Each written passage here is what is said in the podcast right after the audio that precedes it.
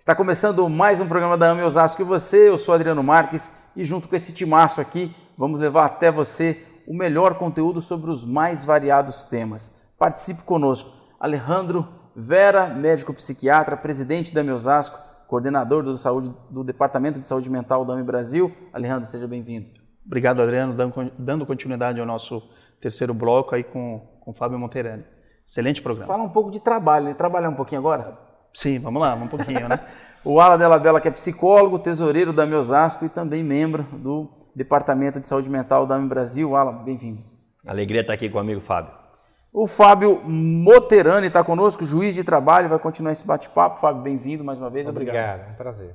Muito bom. Fábio, estamos te dando muito trabalho? Não, tá tranquilo. tá bom. Ala, a gente conversou aqui, conversamos um pouco no intervalo sobre essa questão do jovem e uma provocação, entre aspas, pessoal o distanciamento do trabalho, fechado. É só uma provocação. Ah lá, vamos lá.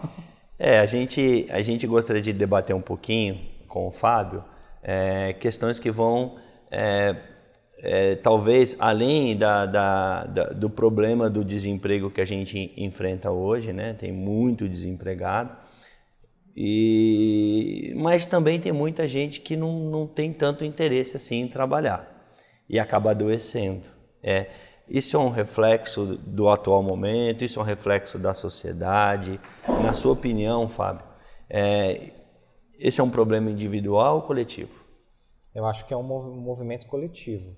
É um movimento que, segundo já já soube, acontece, está acontecendo em particular na, nos Estados Unidos, que eles falam que é uma geração que é neném, né, não, não quer saber de nada não quer, não quer assumir absolutamente nada. É que nada. o povo chama mimimi, né? É, exato, não quer, não quer assumir, não quer assumir responsabilidade, mas a gente tem que fazer alguns cortes necessários. Sim. O primeiro delas diz, diz, respeito a uma classe social que precisa sobreviver, e, ela, e essa classe social não tem escolha, e ela vai para o trabalho precarizado, porque hoje, cada dia mais a gente está numa situação econômica de concentração de renda que não permite uma divisão igualitária de recursos. Então é a pessoa do aplicativo, que para trabalhar 12 a 16 horas por dia, 7 dias na semana, consegue levantar 900 reais e com 900 reais ele tem que juntar essa renda com outras pessoas da família para poder ter, pagar o aluguel, pagar o, a sua cesta básica, etc. Então essas pessoas não têm opção, elas não têm uma opção de vida. Agora tem exatamente o oposto, que é as pessoas que têm uma condição de vida melhor e eles não estão preocupados com o que vai ser do futuro. Ah, e dentro do meio em que eu vivo mesmo, eu percebo isso. Eles não estão preocupados se eles vão precisar falar determinados idiomas, se vai precisar fazer intercâmbio ou não, se vai ter um emprego ou não. Eles estão, digamos assim, sustentado dentro da, do, do, da segurança que os pais, que no passado talvez passaram pelo que a gente passou, de ter que conquistar, está lhe dando. A segurança de uma herança, a segurança de uma renda no futuro, uma, uma tranquilidade financeira. E também tem outro aspecto, tem pessoas que independentemente da classe social, aí uma questão acho que é individual do espírito, também a gente tem que ver essa questão da indolência do espírito, que não quer saber de nada, não tem comprometimento consigo, nem com o próximo, nem com a sociedade. Sim. Então, assim, temos que ter esses cortes específicos, porque tem aqueles que querem contribuir, mas são impedidos pelas circunstâncias sociais. Tem aqueles que podem contribuir e não fazem, é, podem contribuir porque está num seio social privilegiado, Sim. e a gente sabe que existe, e eles não querem, por uma questão de, de não querer é, enfrentar desafios. Ou medo também, né? Que é o medo é muito presente. Depois na, na, na psicanálise o medo é o que move ali Sim. grande parte da sociedade. E tem aqueles que, independentemente da posição social, se tivessem condição melhor não faria, em condição inferior também não, não estão fazendo é, que é uma questão, portanto, do espírito, da pessoa não, não se comprometer a Mas mudar. que daí talvez seja a minoria, né? É, então, é, é difícil, eu não sei com relação a isso, é, isso é uma questão muito do, do, do, do, do senso comum, de você ver alguma, alguém ao seu redor, né? Assim, condição todos nós temos de tentar sair de, de uma situação difícil. Sim. Todos nós temos, por mais difícil que seja a sociedade, a gente tem, mas assim, a gente tem que entender que algumas pessoas têm suas limitações. Por mais que você tenha um filho, você dê amor a ele, você dê todos os recursos, aí ele tem seus limites. Pode você ser que ele não consiga atingir, alcançar aquilo que você está Alcançar as expectativas que a sociedade espera dele e tampouco dos que os pais esperam dele. E talvez é a frustração esteja aí. É você já criar uma é, a sociedade criar uma expectativa sobre você e você ter medo de frustrá-la. E, e nem vamos para a luta, porque já que eu vou frustrar, não vou nem lutar, nem Sim. entrar na batalha. Eu, eu, eu não quero sair muito desse, dessa temática, não, mas só para para trazer aqui uma pergunta para você ainda sobre o jovem, eu tenho percebido que tem muito jovem que não está mais acreditando em Deus, não tem, não tem religião, não acredita em Deus. E, e você acha que, que isso tem alguma coisa a ver com o que você está dizendo? Eu gostaria só, só de amarrar com isso, Alan, porque é, você trouxe um desses segmentos, né, Fábio? É, do, do, espírito que tem condições, mas de fato ele está muito distanciado Sim. desse desejo de poder colaborar, seja para si mesmo, é, para o próximo, enfim, para a sociedade. E tenho atendido muitos jovens, né, seja no consultório ou no posto de saúde, né, no sistema público. Esse perfil ele tem se modificado.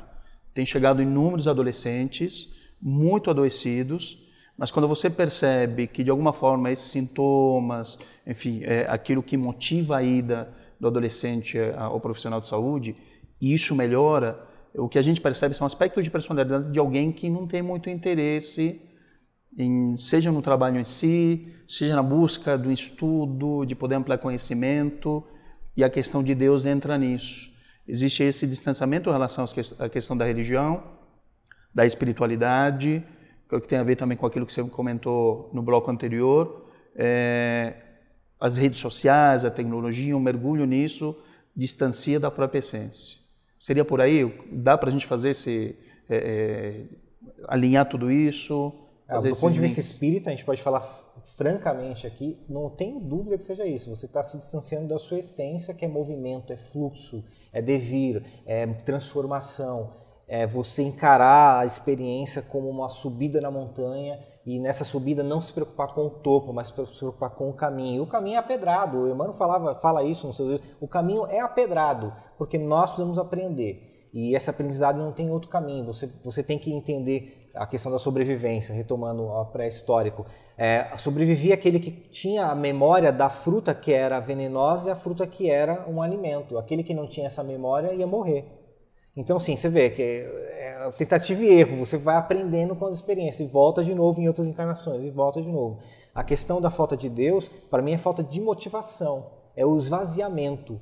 Você vai encontrar países europeus com alto índice de desenvolvimento humano que são praticamente ateus, 90% da sociedade, mas eles têm valores que, independentemente do nome de, de, de divindade, eles têm valores humanistas, de, de afeto, de transformação, de ajuda. Mantém a centelha divina acesa. É, mantém de certa maneira isso, uma filosofia que o leva dentro de uma motivação de se preocupar com o próximo. Então essa, eu acho que o esvaziamento do jovem, essa, é, esse esvaziamento da essência de ele entender que ele é, tem, teve um passado, tem um presente que o nome já fala é um presente e tem um futuro pela frente. Essa falta de perspectiva esvazia qualquer ser humano, não é só o jovem.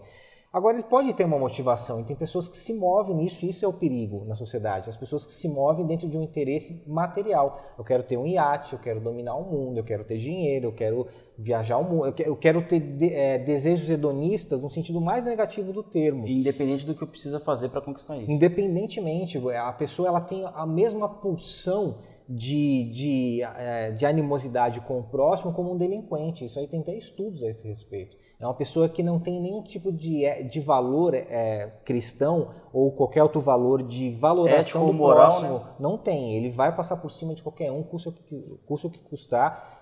É, se precisar corromper, se precisar trans, transgredir regras, normas, ele vai fazer.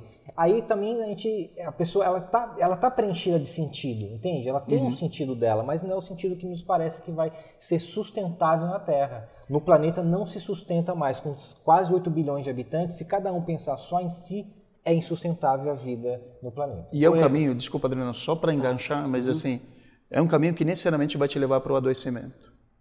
Porque a dor ela vai te despertar Exato. e vai te levar para você retomar a tua rota. Sim, que eu falei, assim, não tem jeito. Chega uma hora que vai ter uma, uma doença, um câncer, um, um, uma perda de um ente querido, vai ter uma perda financeira que a uhum. pessoa não está ali preparada. Ele vai ter alguma coisa que vai impactar na vida dele e vai obrigar ele a repensar a vida de alguma maneira, como algumas vezes acontece no leito de morte. A pessoa repensa a vida no leito de, leito de morte.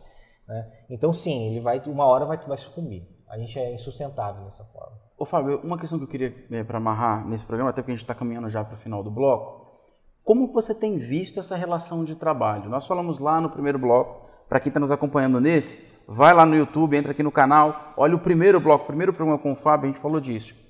O que, que você tem visto dessa transformação? Pegando o exemplo do que eu falei no primeiro bloco, ou seja, a questão da carteira assinada do que nós temos hoje. Contratos e às vezes coisas até apalavradas que têm dado super certo. Ou seja, o cara não tem contrato com nada, mas o trabalho está fluindo, ele sustenta ele e a família. Como que você tem visto essa relação de trabalho? Pegando a questão do jovem, como o Alejandro e o Ala colocou, mas mudou muito, está muito diferente. Pegando apenas um exemplo, falando dos sonhos que você comentou, jogador de futebol, moleque de 17, 18 anos de idade, trilhardário, ou seja, bilionário porque tem muito dinheiro. Como é que você tem visto essa mudança do trabalho que nós, nessa geração, entendíamos como trabalho, entra às 8, sai às 6 ou 5 da tarde, e agora que não tem mais isso? O que você tem visto na prática, no seu trabalho, como juiz do trabalho disso? É assim, eu vejo o trabalho precarizante prevalecendo. Né? Então, assim, você falar, tem casos que dá certo, são casos que dão certo até dar errado. Esse é o ponto. Porque se houver algum ruído, algum problema, se alguém sair num prejuízo material, vai dar errado e alguém vai reclamar daquilo, vai querer ver seus direitos, etc. É o que tem acontecido com os aplicativos de transporte, né? Sim, também. Mas de é, alimentos também. Mas é, é, trabalho precário. Você vê que é um trabalho muito precário que a Europa e os Estados Unidos tá, são bem atentos com relação a isso já estão tendo um movimento de tentar taxar essas empresas que eles não pagam imposto, não, não são, eles chegaram assim de uma maneira completamente alheia a toda a norma que nós tínhamos. Então a gente está tentando se adaptar a eles. Então, assim, é, é, dá certo até dar errado, você entende? Assim, Entendi. É, e a questão do futuro hoje está falando, tá tudo bem, eu estou me virando, estou conseguindo pagar minhas contas, comprando, indo para o shopping, indo para o cinema, mas lá na frente o corpo vai adoecer e quem vai cuidar deles? Quem vai, quer dizer, qual, qual que é o suporte que a pessoa tem? Qual o vínculo que ela teve durante essa vida que possa o Estado dizer, olha, agora estou cuidando de você porque você contribuiu com o Estado agora a gente vai contribuir é, em contrapartida. Isso está está é, tá ruindo, todas as nossas estruturas estão ruindo por causa dessa precariedade, que é o trabalho informal, principalmente. Inclusive, vai ser tema do nosso próximo programa, né? A gente está vivendo mais, mas com que qualidade e qual o sentido dessa longevidade, né? E Exato. o quanto isso vai responder lá na frente por esse problema. Exato. Mas isso é só no próximo bloco. Fábio, mais uma vez, muito obrigado. Eu agradeço, muito obrigado. Ala. Muito bom estar aqui. Obrigado. Alejandro. A gente já vai para o próximo bloco, na próxima semana. Fiquem atentos, né? A gente vai encerrando esse bate-papo super especial aí com o Fábio. Agradecemos ao Carlos que está conosco sempre e a você, se não se inscreveu no canal, se inscreva, deixe o seu like, deixe o seu joinha, faça sua pergunta, tire sua dúvida. Não é porque o programa aqui, o bloco, acabou que o Fábio não pode responder isso para nós depois. E se você quiser participar, Fábio, não sei se eu posso fazer isso, fazer essa pergunta para um juiz do trabalho. Tem rede social? Dá para te achar na rede social? Qual é?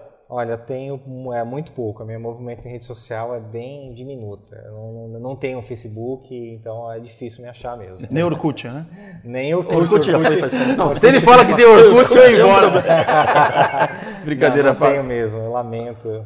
Deixa sua pergunta aqui, que aí a gente encaminha para o Fábio. Se tiver Ótimo, dúvida, a gente traz o Fábio aqui novamente para conversar. Pode ser, Fábio? Pode ser, fica combinado dessa forma. Pessoal, um abraço, até a próxima, até a semana que vem. Muito obrigado.